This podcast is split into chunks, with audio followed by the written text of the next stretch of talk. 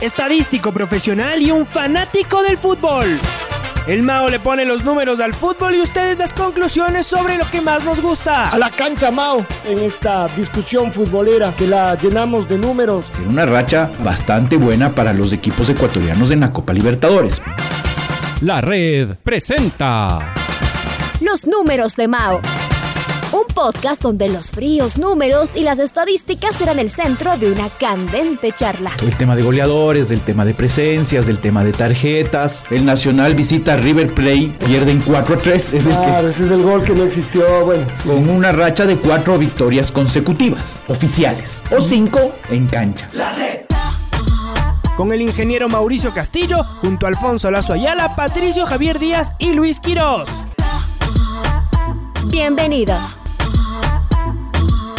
Estimado señor Mauricio Castillo, ¿cómo le va? Muy buenos días, qué gusto saludarlo en este viernes, como todos los viernes, en nuestro segmento de los números de Mao. Ya mismo.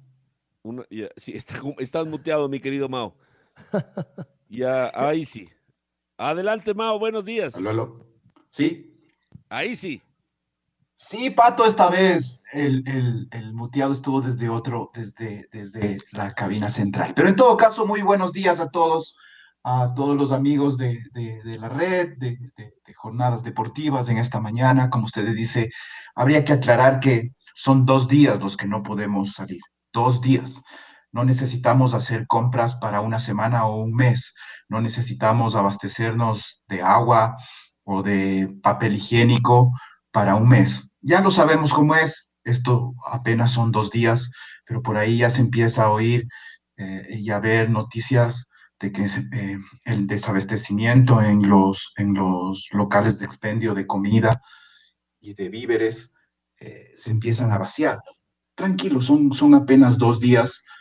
normalmente las personas que hacen compras los fines de semana, quizás para ellos sí tienen que abastecerse en ayer, o quizás ahora ya lo, ayer ya lo hicieron o ahora, pero de ahí el resto, tranquilos, son apenas dos días. El lunes volveremos a, salir en las condiciones que hemos estado saliendo. Y tampoco por no, por no salir ni mañana ni el domingo, eh, alocarse de entonces hoy sí salgamos como locos hasta las 8 de la noche y salgamos todos. Igual, tranquilos, si es que usted puede evitar salir hoy también, no lo haga y entre semana lo mismo. Eso ayudará a, usted mismo, a su familia, a su entorno. Yo creo que aquí todos tenemos que, arrimar el hombro. Lo hemos hecho, así es, ha sido largo este proceso. Esperemos que pronto se vaya acabando, pero debemos tener paciencia. Es lo, lo más importante en estos días. De ahí, con respecto a los números, tenemos eh, estadísticas y números de los torneos internacionales, estos triunfos que han tenido últimamente o en esta semana Emelec, Barcelona, el empate también de liga, ha hecho una semana buena para los equipos ecuatorianos en torneos internacionales. ¿Es la mejor semana que ha tenido el fútbol ecuatoriano a nivel internacional? ¿Mm? ¿Quién sabe?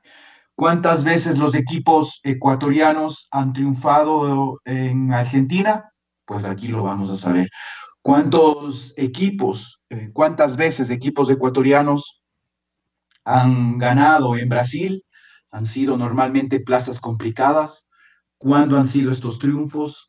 ¿Han ido mejorando a lo largo de la historia? Realmente eh, los ecuatorianos, esa es la percepción general que se tiene, hemos mejorado en los torneos internacionales. Eh, así que con toda esta información, luego quizás hacer un resumen general por décadas de los equipos ecuatorianos jugando contra extranjeros en torneos con Mebol o torneos oficiales internacionales, cómo están esos números, cómo nos ha ido. Eh, hemos, como digo, hemos ido evolucionando. Eh, poco a poco en el transcurso de este día los, lo vamos a ir, lo vamos a ir develando. Además, uno dice, Mango, eh, Mao, para para entender cómo es esto de la evolución, ¿no? El fútbol se viene jugando hace muchos años, los buenos resultados no son eh, normales ni han sido una constante, ¿no? Eh, en nuestro fútbol, pero sí, tal vez hay que decir que, que cada vez llegan más. Tal vez también el cambio de los formatos ha ayudado a que lleguen más, más triunfos porque jugamos con eh, una variedad mucho más grande de, de, de equipos de diferentes eh, lados y jugamos más partidos. Eh, tal vez también ahí habría que ver el tema como de, de rendimiento, si el hecho de que aumentaron los partidos mantuvo el rendimiento o nuestro rendimiento de todas maneras mejoró con el aumentar de los partidos. Es correcto, sí, normalmente esto se tiene que hacer por rendimientos y también eh, poniendo con, con la misma vara para medir todo el tema. ¿eh? ¿A qué me refiero? Esto famoso de que antes se daba dos puntos por triunfo, ahora lo damos cada vez que un equipo gana tres puntos, así que todo haremos con el tema de, de una única vara, triunfo tres puntos, y por lo tanto eh, obtener rendimientos. Como usted dice, si no es lo mismo la cantidad de partidos que se juega ahora internacionalmente como se jugaba quizás en la década de los 60, de los 70 e incluso de los 80, eso también lo vamos a analizar, pero como usted bien lo dice, eh, poner las cosas en contexto con el rendimiento de, de, cada una de esas décadas. Así que muchos números ahora para compartir y como digo esto, también estas, acordarnos de estas buenas noticias que nos causaron estos triunfos de Barcelona, como digo, y de Melec en, en, en Brasil y en, y, en, y en, Argentina respectivamente, y, y, acordarnos también de todos estos triunfos importantes en países y en plazas que han sido eh, de manera muy, muy complicada para, para el fútbol ecuatoriano. Tenemos mucho que contar hoy. La verdad es que ha sido una muy buena semana deportivamente hablando. La red Atrapados por el Fútbol 102.1. Mao, comencemos revisando los números, ¿no? De esto que reflejó buenas noticias, los triunfos fuera, fuera de casa, el empate fuera de casa. Antes un empate eh, se festejaba enloquecidamente. Ahora, gracias a los triunfos, eh, no los terminamos eh, festejando del todo, aunque también son, son importantes. Pero claro, todo eso no ocurre de un día para, uh, para, para otro. Así que, eh, a ver, Ma, vamos, vamos adelante con los, con los números. Sí, gracias, Alfonso. Eh, y es importante decir, hemos, lo que hemos hecho es de los partidos de ecuatorianos en torneos internacionales, hemos quitado los que eh, han jugado entre ellos, entre sí, y solo nos hemos concentrado en los partidos en donde los ecuatorianos eh, han jugado con equipos del extranjero. Eh, obviamente, sobre todo con, con, equipos del resto de Sudamérica, que son los torneos con Mebol. Vale la pena decir que, que en los partidos ya jugados por equipos ecuatorianos eh, han sido un total de 1.287. Y de esos 1.287, como digo, hemos filtrado solo los que los ecuatorianos se han enfrentado con equipos del extranjero. Y un poco con ello empezar a ver cómo han sido eh, y cómo ha ido la historia. Y podemos empezar con estos triunfos de ecuatorianos jugando en tierras brasileñas, a propósito del triunfo de esta semana de Barcelona en, Brasil. Vale la pena decir que son 89 los partidos que en total los equipos ecuatorianos han jugado en Brasil. Y de esos 89 han habido 12 triunfos de ecuatorianos, 6 empates y el resto, 71, han sido derrotas. Entonces, ya por ahí usted ve que en Brasil eh, la plaza ha sido complicada. El 80% de las ocasiones que equipos ecuatorianos visitaron Brasil, perdimos. Así de claro. ¿Cuáles son otra vez los números? ¿Perdón? ¿Cuántos, cuál, ¿Cuáles son los números? ¿Cuántos partidos? 89 partidos. Uh -huh. De esos 89 partidos, 71 eh, son derrotas, 6 son eh, empates y 12 son triunfos, lo que representa un 13.5% de las ocasiones que ecuatorianos fueron a Brasil, conseguimos eh, ganar. Y de estos, eh, son 12 los equipos que han visitado Brasil por torneos con Mebol, y de esos 12, 4 han conseguido triunfos. Eh, ¿Cuáles, por ejemplo, no han conseguido, a pesar de que han jugado bastante? El caso del Nacional, que en 12 ocasiones visitó Brasil, en ninguno pudo ganar, dos empates y 10 derrotas. Liga de Loja consiguió por ahí un empate, el Deportivo Quito de cinco veces eh, que jugó en Brasil, un empate y cuatro derrotas. El Espoli sin triunfos en un partido, Universidad Católica igual. Olmedo ha ido dos veces, dos derrotas. El fin lo mismo. Deportivo Cuenca, cuatro partidos, cuatro derrotas. Los cuatro equipos que les mencionaba que en cambio sí han podido conseguir al menos un triunfo, todos de ellos eh, dos o más, son Emelec, que en 21 visitas ha tenido dos triunfos y 19 derrotas. De estos triunfos del Club Sport Emelec, el uno se dio el 24 de octubre de 1996 ante Vasco da Gama, triunfo 1 por 0 en Copa Conmebol. Es en esta copa que, que fue previa a la hora Copa Sudamericana. Ahí Emelec eh, se alzó con, un triunfo ante Vasco da Gama. Y el otro triunfo de Emelec es más bien ya ah, más, más reciente, el 8 de mayo del 2019, un triunfo ante el Cruzeiro 2 por 1. Este en Copa Libertadores. Esto, los triunfos de Melec. Independiente del Valle es el otro equipo, si bien joven en torneos internacionales, joven en general y más aún en torneos eh, internacionales, ha visitado seis veces Brasil y en esos seis veces ha conseguido dos triunfos y cuatro derrotas. Los triunfos eh, jugando prácticamente tres veces menos que el club Sport Emelec, pero ya ha conseguido dos triunfos en Brasil. El uno, el 18 de septiembre del 2019, en donde le ganó a Corinthians 2 por 0. Esto hace un poco más de año, un año y medio prácticamente. Y el otro triunfo, el recién el mencionado, el del 14 de abril del 2021, eh, donde le ganó a Gremio eh, dos tantos por uno. Ambos. Sí. Sí, lo que, lo que me, se me ocurre es que lo que sí debe ser, no sé si hay algún dato que contraría lo que voy a decir, pero por lo que nos va contando, lo que sí puede pasar es que el Independiente sea el equipo que menos se tardó en ganar en Brasil. Em, a ver, eh, Independiente del Valle, el primer partido en Brasil fue el 19 de marzo del 2014, perdió contra Botafogo 1 por 0. Luego en el 2016 perdió 1 por 0 ante el Atlético Mineiro. Y su primer triunfo es en su tercer partido, el 18 de septiembre del 2019, ese 2 a 0. Luego tiene dos derrotas en el 2020 ante Flamengo ambas, una en Sudamericana y una en Libertadores, y luego este último del 14 de abril. Entonces, eh, más que por tiempo, Pato es en, su tercer partido jugado en Brasil, Independiente del Valle consiguió su primer triunfo.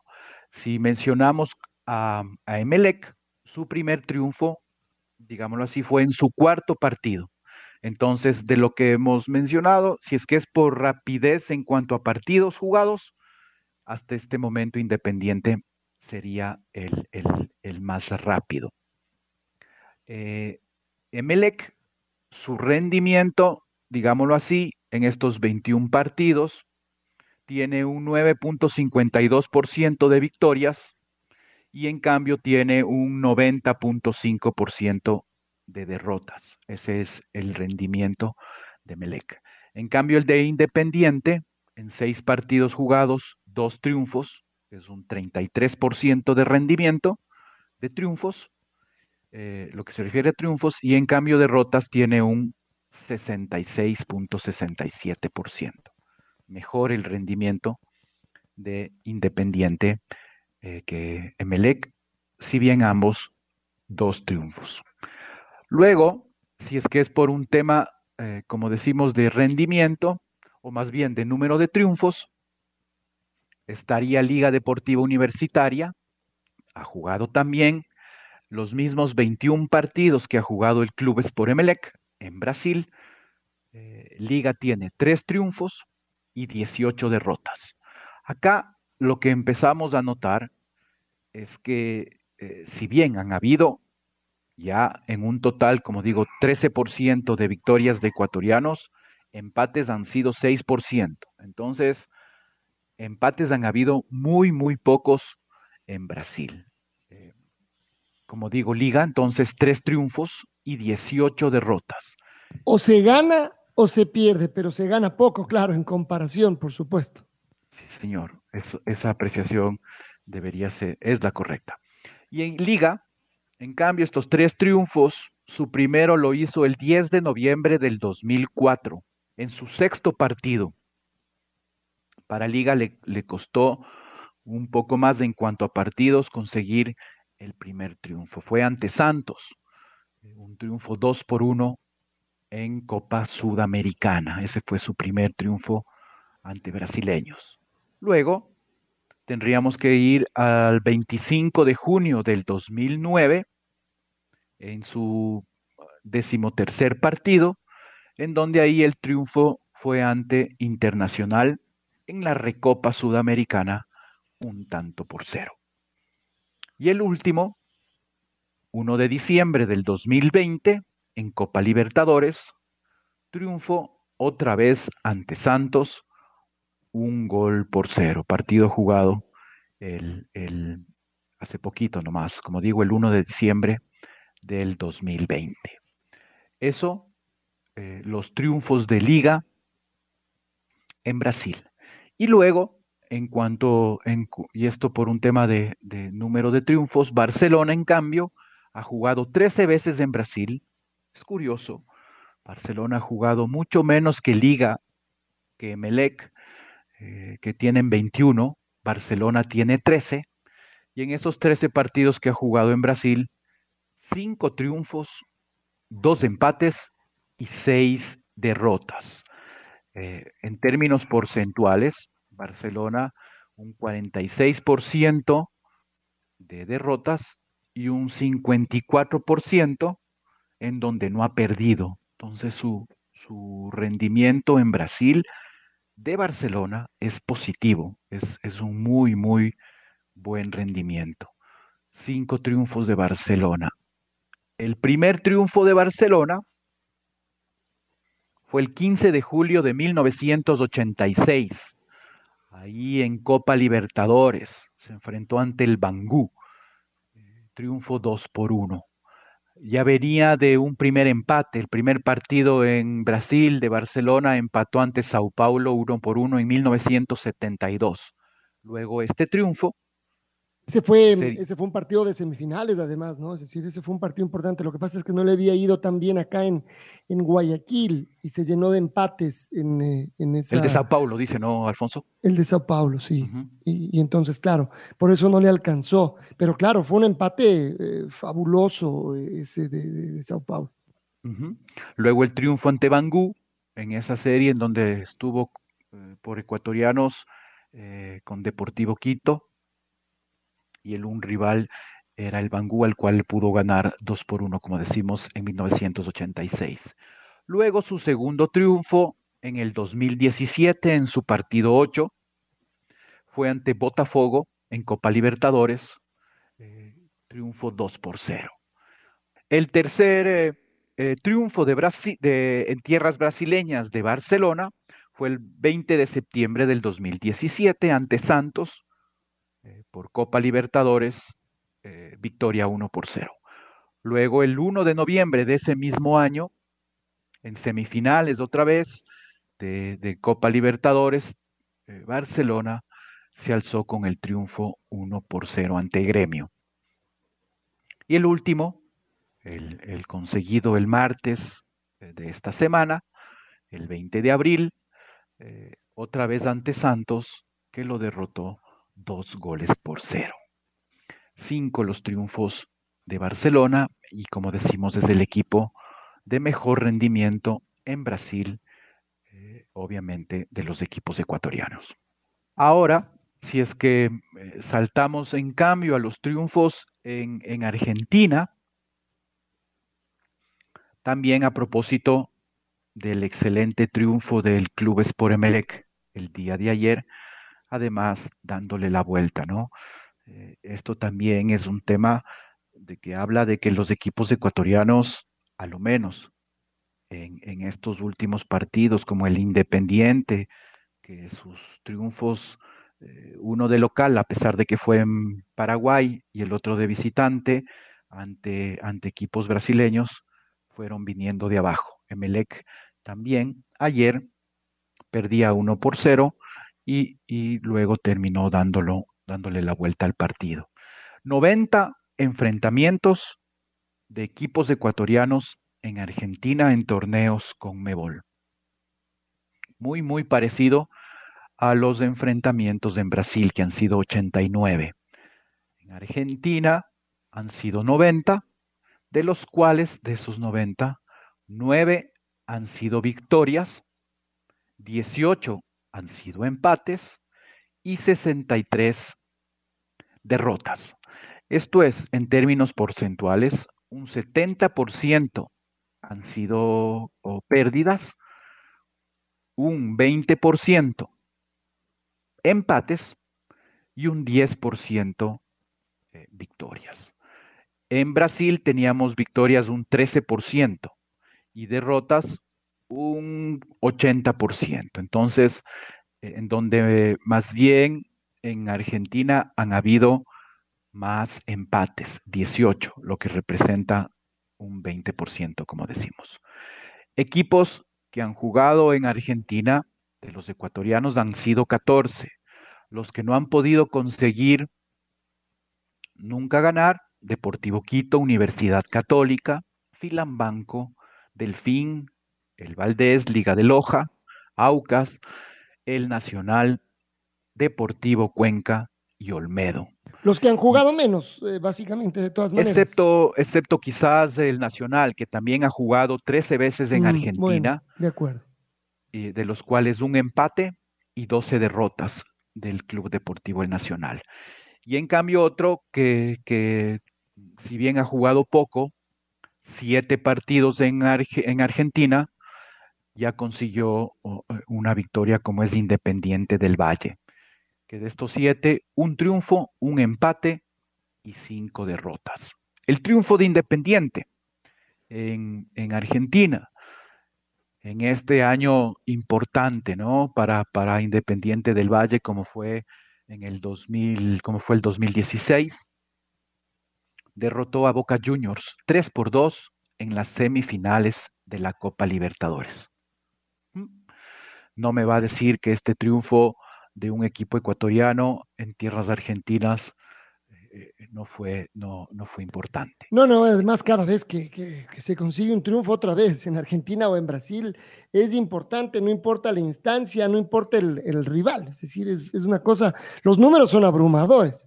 O sea, claro, ahora ya tenemos un poquito más de triunfos, pero la diferencia con las derrotas es abrumador. Ganar 10 o 13%, dígame si no es una cosa casi de casualidad. Y entonces, por supuesto que se reconoce y se festeja. Y por eso, y por eso es una de las razones de que, los, de que la estamos recordando. A propósito que en esta misma semana hubo un triunfo tanto en Brasil como, como en Argentina. Eh, Barcelona, en cambio, 11 veces ha visitado Argentina, apenas cuatro más que Independiente. Esto también es un dato curioso, ¿no? Porque en cambio Barcelona eh, tiene ya muchos, muchos años más que Independiente jugando torneos internacionales y en cambio solo tiene 11 partidos jugados en Argentina. Y en esos 11 partidos tiene 9 derrotas, lo que representa un 82%, no tiene empates y tiene dos triunfos, un 18% representa las victorias de Barcelona en Argentina. ¿Cuándo? El primero de ellos, el 29 de abril de 1971, precisamente en el primer partido de Barcelona jugando en Argentina, en este caso por Copa Libertadores, victoria 1 por 0 ante Estudiantes de La Plata. Y su segundo triunfo en su último partido. Entonces Barcelona, su primer triunfo en el primer partido y su segundo triunfo en el último. De ahí tuvo una racha de nueve derrotas consecutivas entre 1972 y 2015. Fueron nueve los partidos.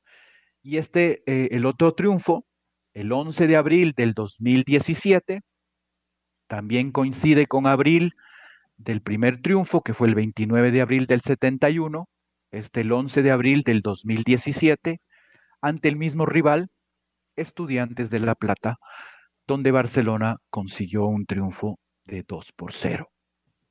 Ese triunfo frente a Estudiantes de La Plata, el histórico, entonces Estudiantes de La Plata era el eh, campeón de América. Entonces, claro, eso tuvo una relevancia. Eh, y fue en semifinales también, ¿no? Además, solo que también no le, no le fue bien en Guayaquil. Y por eso el triunfo, aunque fue muy relevante en lo particular, ya en lo general, es decir, para lograr la clasificación, no. Pero por supuesto, ganarle al campeón de América eran palabras no mayores, gigantes en nuestro fútbol, donde tratábamos de arañar algún puntito, incluso de locales, no se diga en condición de visitante. Juan Manuel Basurco fue el, el gol histórico de Barcelona ante estudiantes en ese 1971. Y luego tendríamos que continuar con el otro equipo que también ha ganado dos veces en Argentina, si bien jugando más del doble que lo, que lo hecho por, uh, por Barcelona, 24 veces, 24 eh, visitas de Liga Deportiva Universitaria a tierras argentinas, dos triunfos, lo que representa un 8%, 10 empates, un 42% y 12 derrotas. Aquí Liga tiene muchos empates y, esto hace que sumado a las, a las victorias quede solo eh, un 50% de derrotas. Esto querría decir que cada vez que Liga fue a la Argentina, en promedio una vez ganó, mejor dicho, una vez no perdió y una vez perdió. Así sería el resumen. Ese es un muy buen, eh, eh, decir, promedio.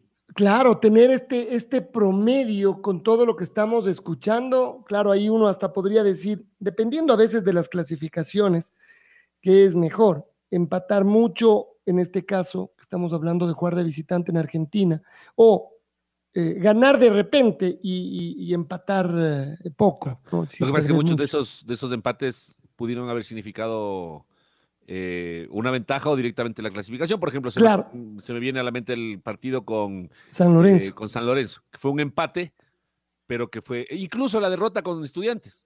O sea, ahí fue derrota, pero fue clasificación, porque era partido de 180. O sea, claro, habría que ver en cambio ahí en el, en el uno a uno, eh, cuándo fue de grupos, cuándo fue para, para clasificar, o primer partido para la clasificación, es decir, es que hay, hay eh, también Liga ha jugado finalmente varias, varias definiciones o varios partidos Pero importantes de clasificación. La mayoría de ellos desde, desde la inauguración de su estadio. O sea, yo recuerdo, no sé, el Mao me va, me va a, corregir, pero si es que la memoria no me falla, en el siglo anterior fueron los partidos con River Independiente en el 78. Sí. Y el partido con River en el 99. 90 y, claro, 99. Sí. 14 de abril del 99. El gol de Capurro que ayer lo recordábamos en el gol de recuerdo del noticiero.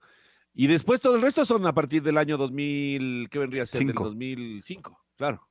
Con River, la primera. Sí, con River en el 2005, con Vélez Arfield en el 2006, otra vez con River en el 2007, luego en el 2008 con Arsenal, y es en donde consigue su primer triunfo, un tanto por cero, en este también histórico 2008 para Liga Deportiva Universitaria en Copa Libertadores. Ahí alcanza su primer triunfo ante equipos argentinos, un tanto por cero. ¿En qué partido? ¿En qué número de partido? En el, en el partido número 7. En su, en su visita número 7 a, a tierras argentinas. Pero después de 30 años de haber visitado Argentina. No, fueron muchos partidos, pero. Pero ahí los años como que no influye mucho, Pato, como le digo, sino más bien el número de partidos, ¿no? Porque como usted bien lo decía, del 78 se salta al 99, entonces ahí hubo 20, años. sin visitar Argentina. Y luego sí, del 99 al 2005, 2006, 2007 y 2008. Ahí han habido partidos más bien seguidos. Claro. Y ahora que se viene Vélez, a propósito, Mao, con Vélez hay una historia ya gordita, ¿eh? entre Liga y Vélez que, se, juegan el día martes. buenas y malas. Alfonso recordará, eh, él, estuvo allá en, el José Amalfitani. En el triunfazo de la Sudamericana. Claro, cuando, cuando Bieler hace el gol desde el piso. Claro. Y, nosotros recordaremos también algún triunfo acá de Vélez, por ejemplo, en esa Copa Libertadores 2009, si no estoy mal, ganó. Eh, alguna clasificación también después, no sé si por Sudamericana fue o Libertadores, donde Vélez impuso. Es decir, ha habido de cal y de arena con este Vélez Arfiel, eh, que no es de los grandes de Argentina. No es, considerado. Pero él pega en el palo, ¿no? En los grandes, ellos dicen que sí, los otros dicen que no, pero él es el que, el que sigue en la lista de los, de los grandes. Ha sido campeón, claro, sudamericana. Por supuesto. Pero, eh, ¿Qué digo? Libertadores, perdón, sudamericana. Pero no está considerado dentro de los cinco grandes para el cómputo general. Pero, como dice Alfonso, eh, pega en el, pega en el palo. Incluso tiene más logros internacionales que el mismo San Lorenzo Almagro, Alfonso. Ah, sí, claro, claro, por supuesto. Usted ya está tocando algo ahí, ¿sí ve? Está tocando fibras eh, delicadas. Sí, sí, sí, o sea, ahí se mandó una cuñita. Hasta el 2014, ¿sabe lo que significaba CASLA, Club Atlético San Lorenzo Almagro? Eso, lo que usted acaba de describir hasta el 2014 y después del 2014. No, me haga hablar de siglas de otros equipos, porque yo también me puedo acordar de un montón de cosas. Entonces, mejor siga caminando. Hasta el 2014 significaba Club Atlético sin Libertadores de América, porque era el único de los grandes. Ahora, si usted iba a hablar de Racing... ¿Y se acuerda quién le dio esa primera Copa Libertadores, Pato? Eh, el patrón Edgardo Bausa pero antes había sido campeón de la Sudamericana con Rubén Darío Insúa. Acá nosotros les preparamos a los, a los técnicos argentinos que vayan a, ganar con San Lorenzo. Vengan acá, se hacen técnicos eh, y después les prestamos a San Lorenzo para que, para que ganen torneos internacionales. Y sí iba a hablar de Racing a propósito, ayer Racing, hoy esta semana conmemoraba el triunfo de la Supercopa, em, Supercopa Sudamericana, que, del cual hay relato histórico suyo de Alfonso, año 88, ¿verdad? 89. En, la... Contra Cruzeiro. Claro, claro, esa fue la final de, la, de, ese, torneo que duró poco tiempo, que es, si usted lo piensa bien, lo que habíamos dicho el otro día, este es como un, a ver, ¿qué sería? Un, no, no vamos a usar un, término así, pero eh, de alguna manera de ahí también sale, puede salir la idea, haber salido la idea de la Superliga en, eh, en Europa. Ahí eran los ah, campeones de la Libertadores, solo que algunos estaban en desgracia en ese momento, otros sí estaban peleando. Eh, Racing, por ejemplo, andaba muy mal y sin embargo ahí se levantó y, logró un título impensado. Además, recordemos de una época de muchísima sequía para, para el equipo albiceleste, ¿no? Que después de muchos años volvió a ser campeón argentino. O sea, este, fue un torneo internacional en la mitad de, una, de, un, casi 40 o 30 y pico de años sin ser campeón. Así que sí, eso me estaba, estaba recordando porque veía ahí unas, unas imágenes del, de, de Argentina recordaban ese triunfo y decía yo, bueno, ahí, no la red, pero jornadas deportivas, antes no, no en esa época no existía la red, estuvimos por ahí. Así que bueno, nos, nos distrajimos un poquito, pero ahí está, Liga Deportiva Universitaria con muy buenos números en Argentina en el global. Como usted dice, uno gana, uno pierde. Eso, si usted dice, eh, eh, compare, por ejemplo. Uno gana, eh, uno no pierde. Uno no pierde, exacto. Uno gana y uno. No, no. Uno pierde y uno no pierde. Así sería. Esa, esa es. Exacto, esa. Uno pierde y uno no pierde. La mayoría empata y uno que otro gana. Pero, por ejemplo, si usted compara en el rendimiento de, liga mismo, en Guayaquil, por decirle, donde seguramente están los rivales fuera de la ciudad de Quito más icónicos de la liga, ¿no es cierto? Eh, e, esos números no se acercan, ni, se acercan. O sea, Liga, ¿qué, ¿cuánto no pierde en Guayaquil? ¿La tercera parte? El, la cuarta parte, tres pierde, uno, uno, uno no pierde. Eh, así a grosso modo, me acuerdo, no, no son, no, llegan a este 50-50. Déjeme chequear, Pato, eso de, de en, en, en, Guayaquil. Eh, deme un segundo y le puedo sacar ese dato. Claro, porque eh, en ciento y pico de partidos Liga le ha ganado recién, me parece que 11 o 12 partidos de Barcelona, o sea, nos llega a ser en el 10%, y aunque hay alguna buena cantidad de empates, y en la última parte además ha sido muy importante la liga, nos llega Alfonso a tener estos números. Y además es en Argentina, o sea, es en la casa de los hermanos mayores del fútbol sudamericano.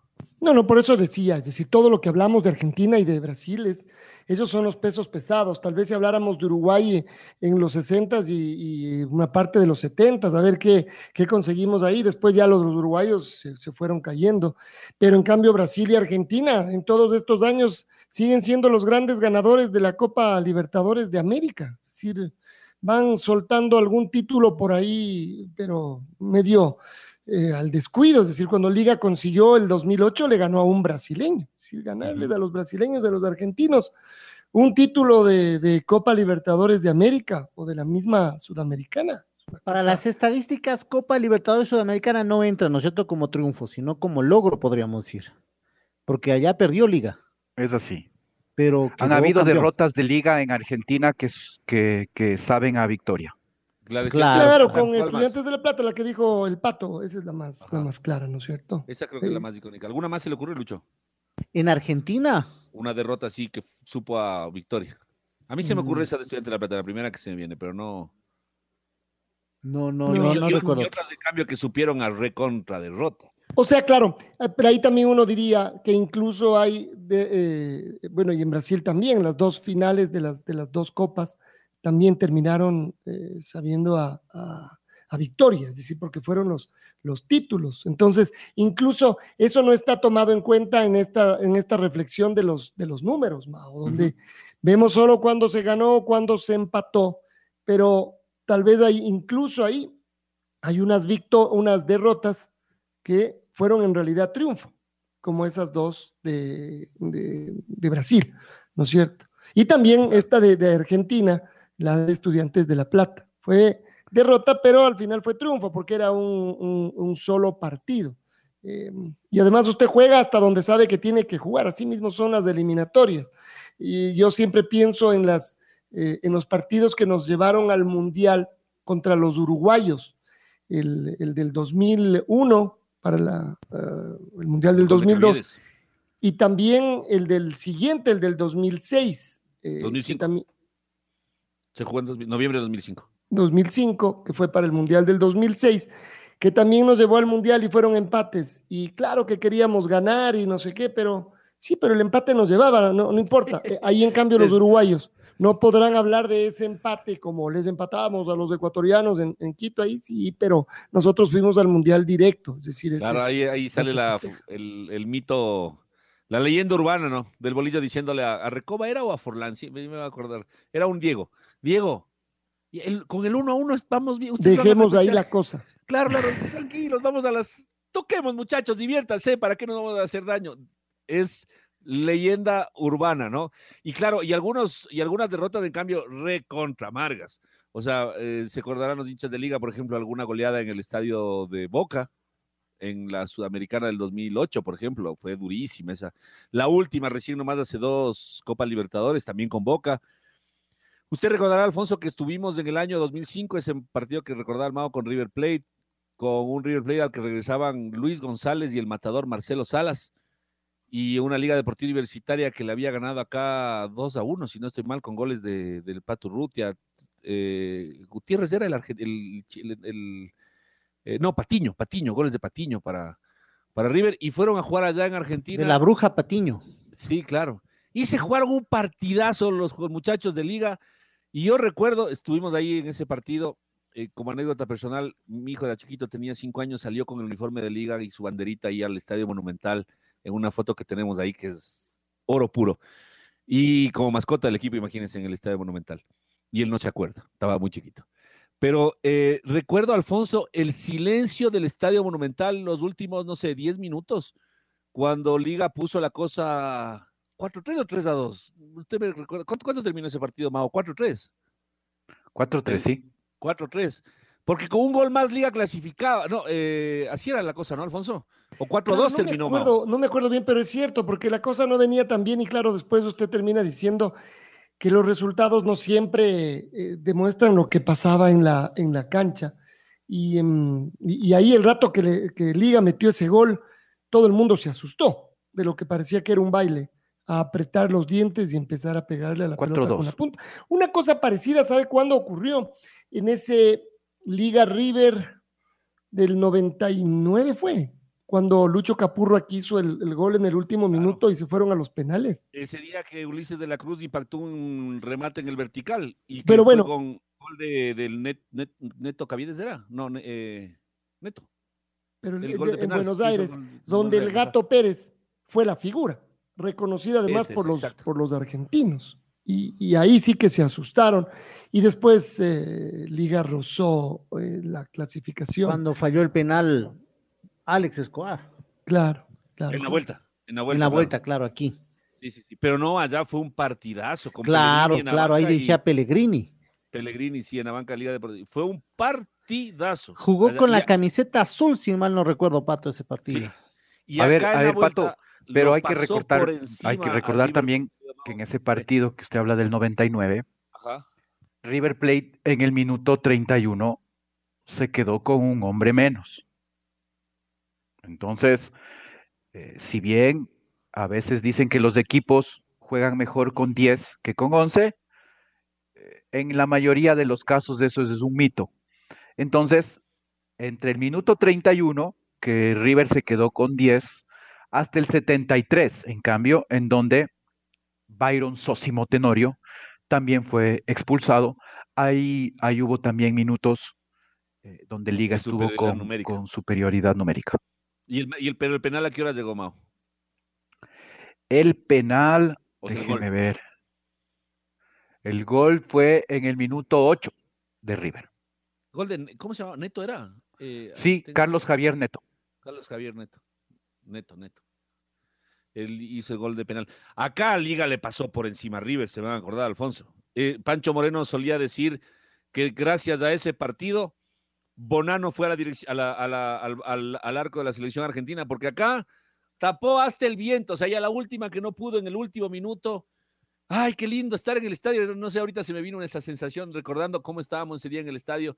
La gente de pie, aplaudiendo, alentando a Liga, minuto noventa y tantos última posibilidad de ponerse en ventaja, de igualar la serie, tiro de esquina, centro al área, Capurro, pequeño como era, pero buen cabeceador, se eleva en el área de los argentinos, la clava al fondo.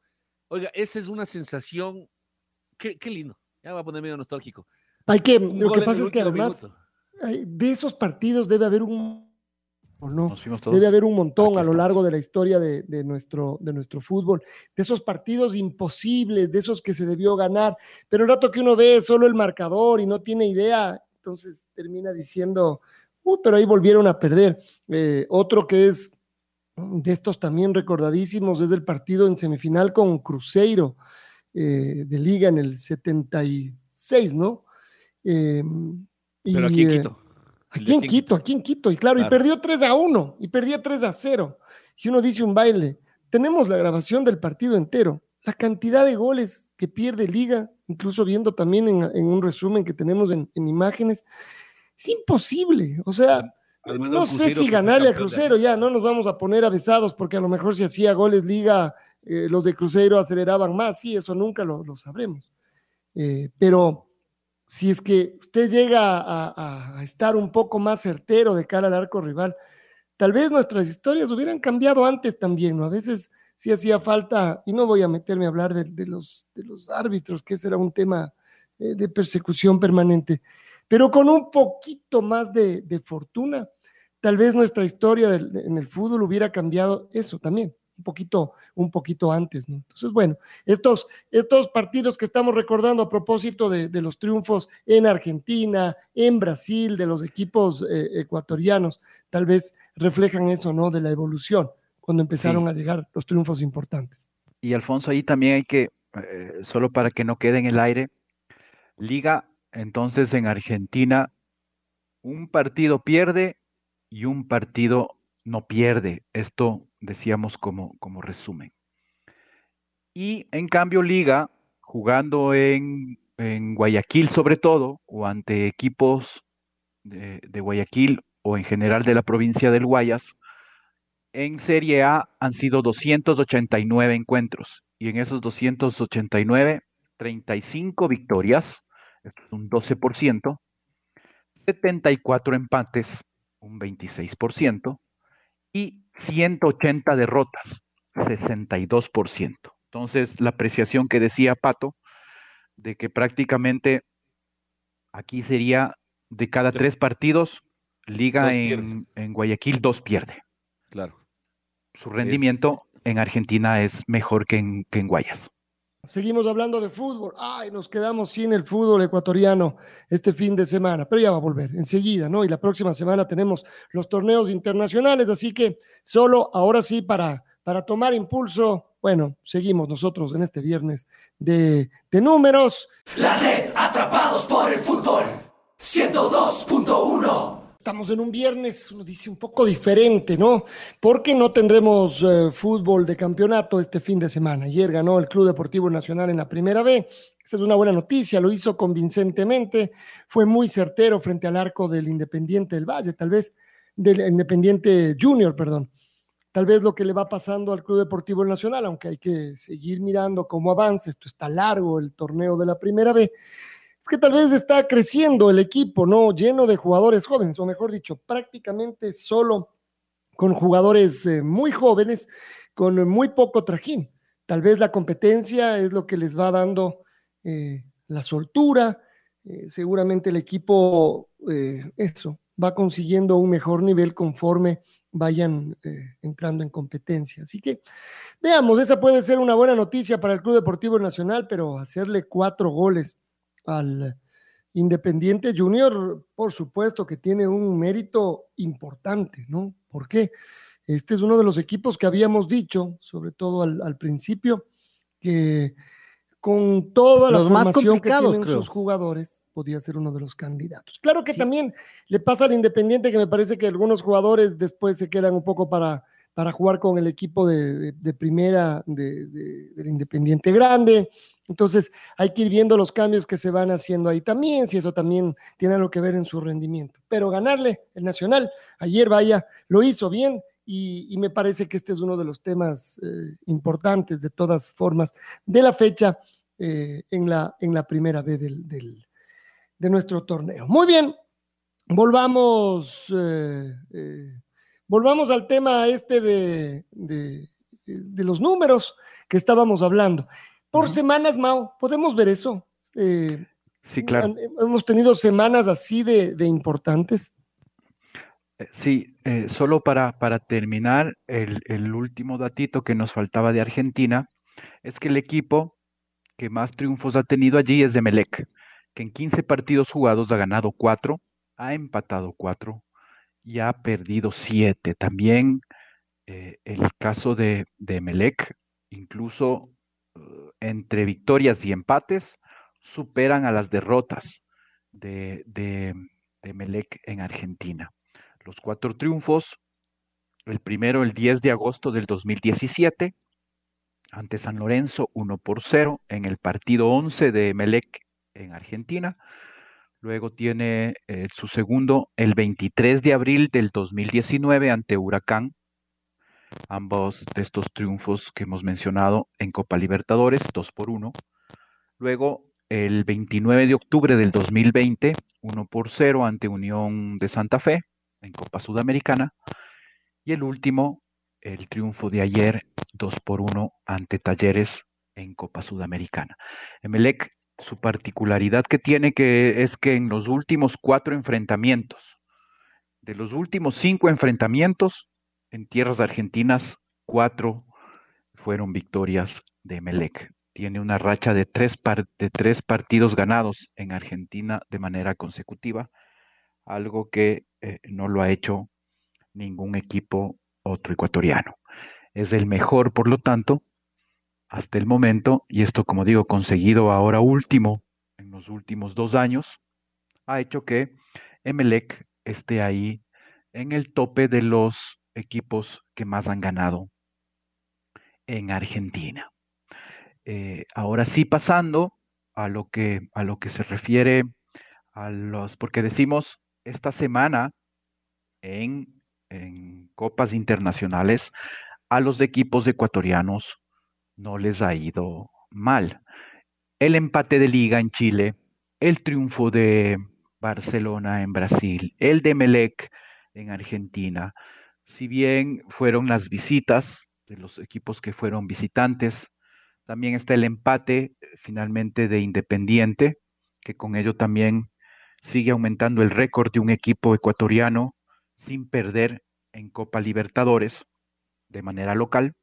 Ya llegaron a 22. Y el único equipo ecuatoriano que realmente perdió esta semana fue Sociedad Deportiva Aucas de local. Pero la semana en general ha sido una semana ah, ah, importante, una semana buena. Entonces, lo que nosotros hemos hecho es eh, filtrar o agrupar por semanas los partidos de los ecuatorianos ante equipos extranjeros. Hemos quitado, como decíamos al principio, los partidos en donde ecuatorianos se enfrentaron entre sí en torneos internacionales y nos hemos quedado solamente con los, con los partidos jugando con equipos del extranjero. Y además hemos filtrado en mínimo cuatro partidos por semana, porque puede ser que un equipo jugó en una semana, ganó y tiene un 100% de rendimiento. Entonces, nos hemos concentrado solo en semanas en donde solo han habido uh, cuatro o más partidos. Y sobre esas, eh, eh, poder ver cuáles han sido las mejores semanas del fútbol ecuatoriano en torneos internacionales. Y vemos, podríamos como primer dato decir, que la semana 17, que es la que estamos en, esta, en este año, eh, contado desde el principio de cada año, es la semana 17. Eh, los ecuatorianos, cinco partidos jugados, dos triunfos, dos empates y una derrota. Eh, y eso a nivel de rendimiento, vemos que es un 53.3% de rendimiento. Esto es 8 puntos alcanzados de 15 eh, puntos disputados. Eso nos da un 53.3. Y esta semana, en la historia del fútbol ecuatoriano en torneos internacionales, resulta que se ubica en la posición número 13. ¿De cuántas semanas analizadas? Eh, más de 700 semanas analizadas y estas filtradas las semanas de, como digo, de cuatro partidos y sobre estas, eh, cómo han sido el rendimiento. Esta del 2021, la semana que estamos todavía cursando, estaría en la posición número 13. Han habido 12 otras semanas que por rendimiento, en al menos cuatro partidos jugados, han sido mejores y eh, las podríamos ir viendo una por una. Por ejemplo, semanas que han sido mejores. Todas estas que vamos a nombrar son semanas que han sido mejores desde la menor hasta la mejor, digámoslo así. Eh, la semana del 2000, en el 2013, en la semana 32, hubo cuatro partidos. Liga de Loja empató con Deportivo Lara. En esta semana 32 es eh, en, la primera semana de, agosto, entre el, bueno, la segunda semana de agosto, entre el 6 y el 8 de agosto hubo cuatro partidos. Liga de Loja ganó al, eh, perdón, empató con el Deportivo Lara de visitante. Emelec le ganó a Sport Huancayo 4 a 0. Mineiros de, Mineros de Guayana le ganó a Barcelona 2 a 0. Y el Independiente del Valle le ganó al Anzuategui 2 a 0. Por lo tanto, son dos triunfos, un empate y una derrota. Todos estos partidos en Copa Sudamericana. El rendimiento de esta semana, el 58.3%. Luego tendríamos que saltar a una semana del, eh, también eh, perdón, en 1972 también hubo otra semana en donde se alcanzó este mismo rendimiento del 58.3% en cuatro partidos jugados. 1972, Copa Libertadores, la semana entre el, entre el 12 y el 15 de marzo. Eh, Oriente Petrolero le ganó al América de Quito 4 a 2. Barcelona le ganó al Chaco Petrolero 2 por 1. El América de Quito, tres días después, le ganó al Chaco Petrolero 2 por 1. Y Barcelona empató eh, contra el Oriente Petrolero. Todos estos partidos de visitante. Recordemos que en los formatos pasados de la Copa Libertadores eran dos, dos equipos por país, se enfrentaban a otro país en, esta ah, primera fase que era en ese momento la fase de grupos, y los equipos iban en una semana y como ven, el 12, en este caso el 12 de marzo del 72, jugó el América contra el Oriente Petrolero y el Barcelona contra el Chaco Petrolero. América perdió, Barcelona ganó. Y tres días después, el América le ganó al Chaco Petrolero y Barcelona empató con el Oriente Petrolero. Estos, eh, eh, eh, obviamente, en esta semana, como digo, fue también con el 58.33%. luego tendríamos que saltar, ya estamos en la posición 9 en cuanto a las mejores semanas del fútbol ecuatoriano, eh, tendríamos que ir al 2020, a la semana de, a la, semana 8, esto es en febrero, el 18, el 19 y el 20 de febrero del 2020, hubo partidos de Sudamericana, cinco partidos, y de Libertadores, uno en fase previa.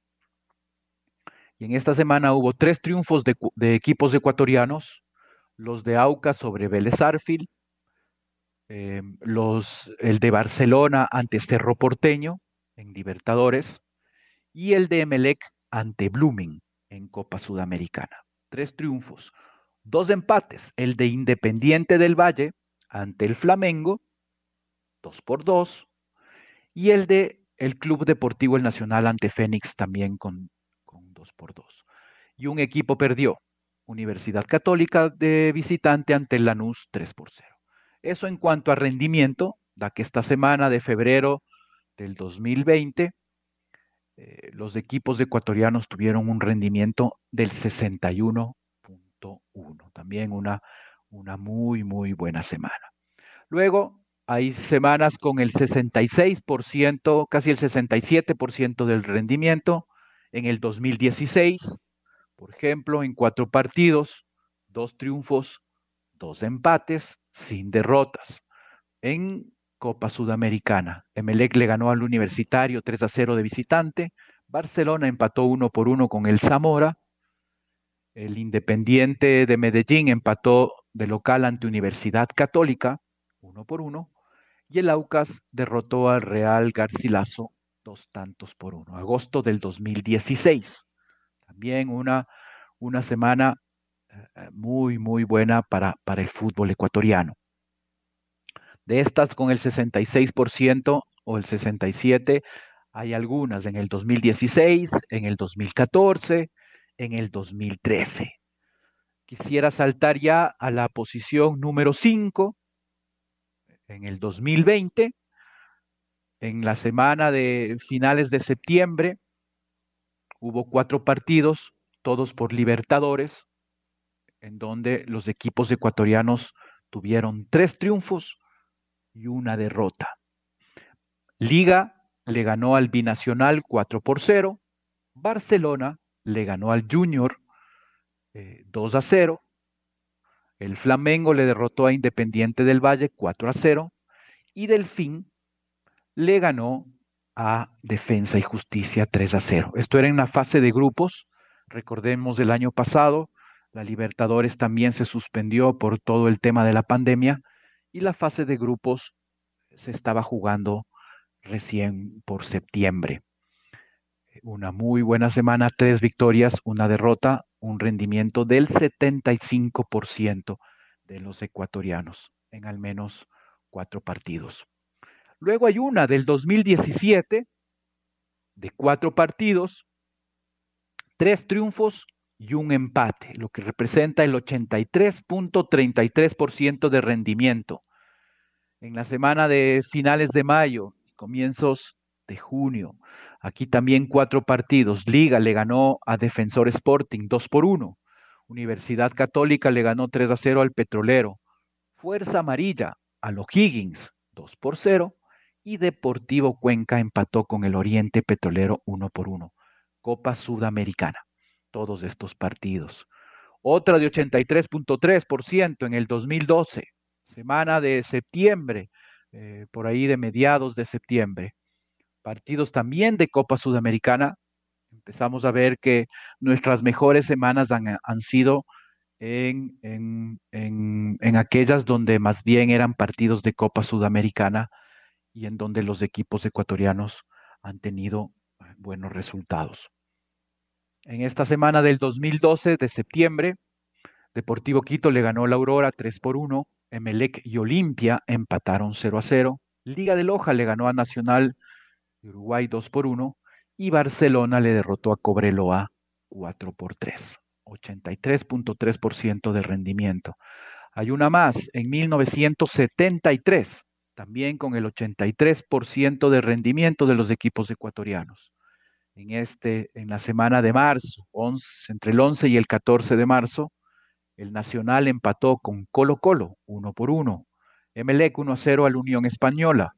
Luego el Nacional, tres días después, le ganó al Unión Española 1 por 0 y Emelec le derrotó a Colo Colo 1 por 0. Esto en cambio partidos de Copa Libertadores en una semana en donde los equipos chilenos visitaron a equipos ecuatorianos.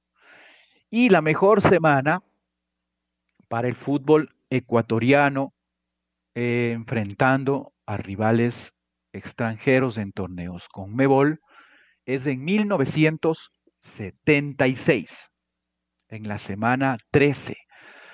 Esto es eh, entre el 21 y el 24 de marzo, en partidos de Copa Libertadores Deportivo Cuenca le ganó 3 a 1 al Bolívar. Liga le ganó 4 a 0 al Guavirá. Luego el Deportivo Cuenca, ante este mismo rival, el Guavirá, le ganó 1 a 0. Y luego también está el triunfo de Liga sobre el Bolívar, 2 por 1. Aquí cuatro partidos, cuatro victorias. Esto solo ha ocurrido de tener semanas perfectas para el fútbol ecuatoriano una única ocasión. Claro, ahí, ahí de todas maneras, en este otro formato de Copa Libertadores, jugando con equipos de un solo país, y en una misma semana se cruzaban los, eh, los equipos, el mismo día jugaban eh, cruzados, eh, y después de cuatro días o tres días volvían a jugar, pero al revés los rivales y se iban los que venían de visitante, y les tocaba exactamente hacer lo mismo a los ecuatorianos cuando, cuando viajaban. Ahí tal vez uno tendría que medir también cuáles eran los, los rivales, aunque ese ya sería un campo mucho más subjetivo, Sí, sí, porque además de esta semana, ah, ah, quizás uno lo, lo, siente como una excelente semana porque fueron triunfos primero ante argentinos, brasileños, chilenos, un empate, pero de visitante. Entonces, eh, da la impresión que, se, que, que, que, por la calidad de los rivales o por la procedencia de sus rivales podrían ser eh, eh, números, números importantes, porque comparado con esta del 76, eran, como decimos, contra, contra equipos, en este caso bolivianos, en donde uno entendería que no son tan fuertes como equipos brasileños o equipos argentinos e incluso chilenos, que, que también nuestra historia, sobre todo en este caso de liga en Chile, tampoco no es que ha sido muy buena en, eh, jugando allá. Por eso es que ese empate conseguido también eh, podría sonar como, como una victoria. Como ven, esto en cuanto a semanas, hemos mencionado un montón de semanas de estas, de las 13 mejores que hemos, que hemos hablado en estos, en estos momentos. Muchas han sido de, estos últimos años, a partir del 2012, 2000, 2013, 2014, 2017, 2020 y por ahí tenemos una semana del 72 y una del 73 y uno del 76.